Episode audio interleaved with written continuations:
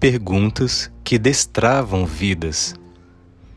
Texto do padre Adroaldo Palaoro, jesuíta, como sugestão para rezar o Evangelho do segundo domingo do tempo comum, ano B.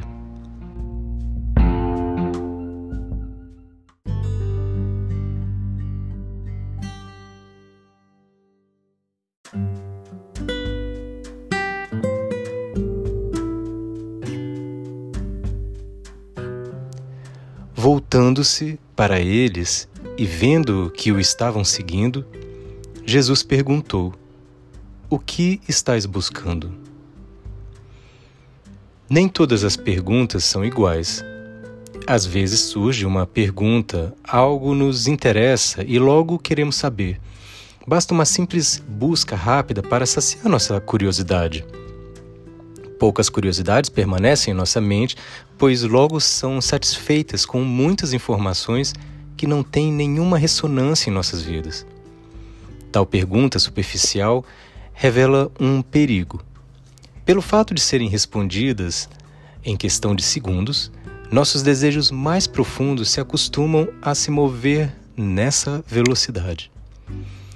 É preciso situar-nos diante de um outro tipo de perguntas mais, mais decisivas e essenciais, aquelas que não podem ser respondidas com um clique e nos movem a uma tomada de decisão.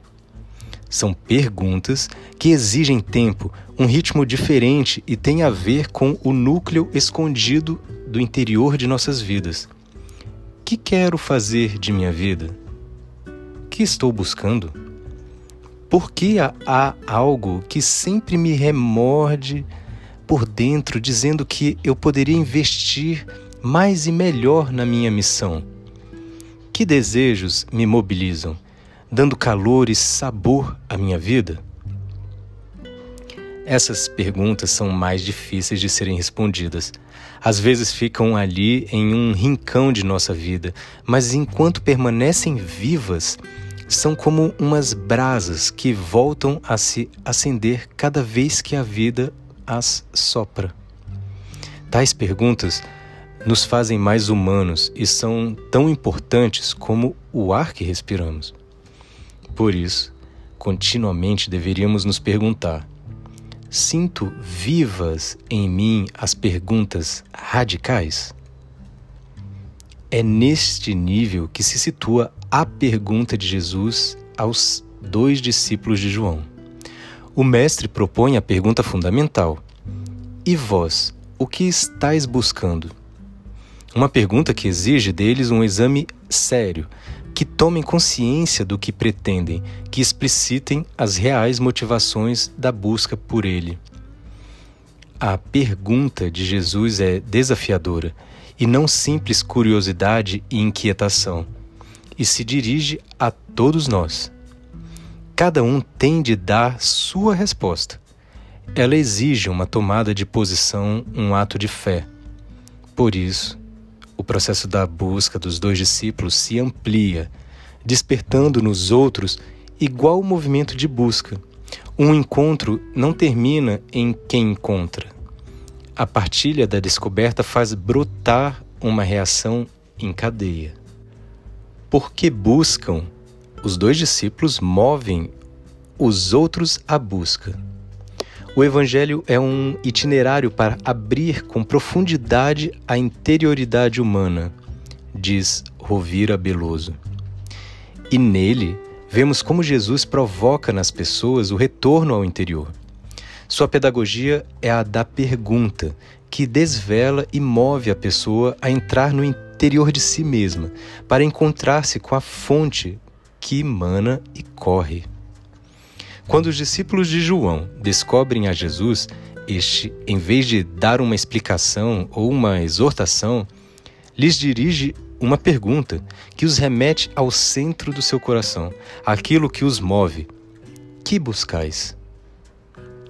o Evangelho de João apresenta diferentes perguntas. No diálogo com Samarit a samaritana e com Nicodemos, o mestre os conduz ao profundo deles mesmos. Com Maria Madalena, ele se aproxima como desconhecido e faz a mesma pergunta dirigida aos discípulos, aos primeiros discípulos: Mulher, que buscas? Com Simão Pedro, após a ressurreição, por três vezes lhe pergunta sobre o amor. Podemos então afirmar que a busca de Deus e o encontro com Ele, a partir de sua iniciativa, coincidem com a busca e o encontro de nós mesmos, de modo que buscar a Deus é buscar-nos a nós mesmos, na nossa própria interioridade, onde o Senhor nos habita e nos move. Encanta-nos as pessoas que têm mais perguntas que respostas. Aquelas que se apresentam com muitas respostas e poucas perguntas nos provocam tédio, nos cansam e acabam provocando afastamento. São encontradas em todos os lugares, nas igrejas, nos partidos políticos, no trabalho, nos meios de comunicação, nas redes sociais. Felizmente, também encontramos em todos os lugares muitas pessoas que têm mais perguntas que respostas. Embora tenham visões e crenças diferentes, nos sentimos em profunda comunhão com elas. Com suas perguntas, elas nos provocam, nos enriquecem, mobilizam nossos melhores recursos e ativam a criatividade. Essas pessoas nos ajudam a buscar, nos fazem perguntas novas que nos movem a sair de nós mesmos. Com elas, podemos ver a realidade de maneira diferente, sobre outra perspectiva. Suas perguntas despertam em nós outras perguntas e assim nossa vida entra em outro movimento. As perguntas movimentam, as respostas paralisam. Alguém já afirmou que as perguntas têm uma força que não encontramos nas respostas. Só o fato de nos perguntar ou ouvir alguém que nos pergunta pulsa em nós uma força, uma curiosidade que não se apaga com uma simples resposta. Perguntar-se na, perguntar-se na vida é o que nos mantém em busca. Como são nossas perguntas? Deveríamos agradecer por tantas perguntas que nos foram feitas. Em um diálogo, as perguntas são a ponte entre as vozes, a confluência de corações a faísca de luz partilhada. Todas e cada uma delas nos fizeram crescer, mesmo aquela mais trivial. Porque cada pergunta vem carregada de matizes, umas de carinho, outras de atenção ou de interesse, e inclusive algumas de desafio. Umas foram respondidas, outras ainda não soubemos respondê-las. Talvez nunca saibamos respondê-las. Quantas perguntas deixamos de fazer com frequência? A pergunta verdadeira tem sempre o aroma da humildade. É o reconhecimento da, de nossa ignorância e o da capacidade de nosso irmão para nos ajudar. A pergunta é uma frase não concluída, um verso que busca palavras de outro para dar cumprimento à sua beleza e à sua mensagem. A pergunta tem a cor do respeito infinito pela liberdade do outro. Jesus se revelou como um homem das perguntas mobilizadoras. Há uma infinidade de vezes que Jesus se aproxima das pessoas e as interroga. Desde o que buscais, inicial em João, a tríplice interpelação a Pedro, tu me amas? Ou o apelo ao cego: Que queres que eu te faça? Ou a delicadeza com o cego na piscina de Betesda: Queres ficar curado? Aquele que é verdade, caminho e vida também revela sua identidade através de perguntas que despertam o melhor que há em cada pessoa. Não é fácil responder à pergunta simples, direta, fundamental, a partir do interior de uma cultura fechada como a nossa, que se revela como cultura da superficialidade, onde a preocupação está centrada só com as aparências, com a vaidade e o prestígio. O que é que buscamos exatamente? Para alguns, a vida é um grande supermercado e o único que lhes interessa é adquirir coisas com as quais poder consolar um pouco sua existência. Outros buscam escapar da enfermidade, da solidão, da tristeza, dos conflitos e do medo. Mas escapar para onde? Para quem? Outros já não buscam mais. O que querem é que lhes deixem sozinhos, esquecer os outros e ser esquecidos por todos. Não se preocupam com ninguém e que ninguém se preocupe com eles. A maioria busca simplesmente cobrir suas necessidades diárias e continuar lutando por ser realizados seus pequenos desejos.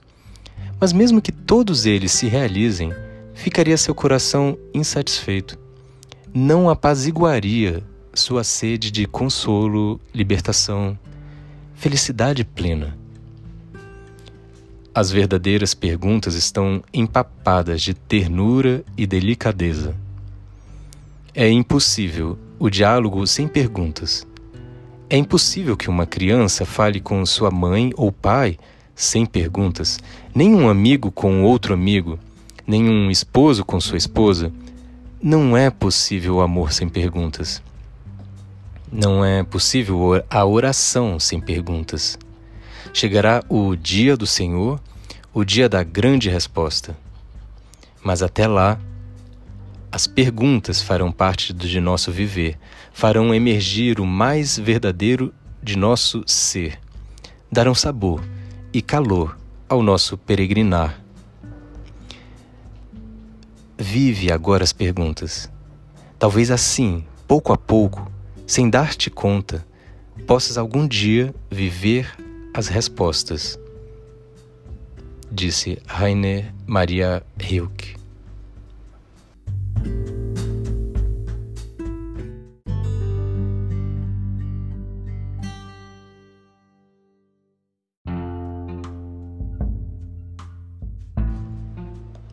Texto bíblico, João 1, versículos 35 a 42. Na oração, ter os olhos centrados em Jesus, deixando-se impactar pelo seu modo de viver, sua paixão pelo reino, sua missão, suas perguntas. O que você busca ao fixar os olhos em Jesus? o que sente ao perceber os olhos de Jesus fixos em você?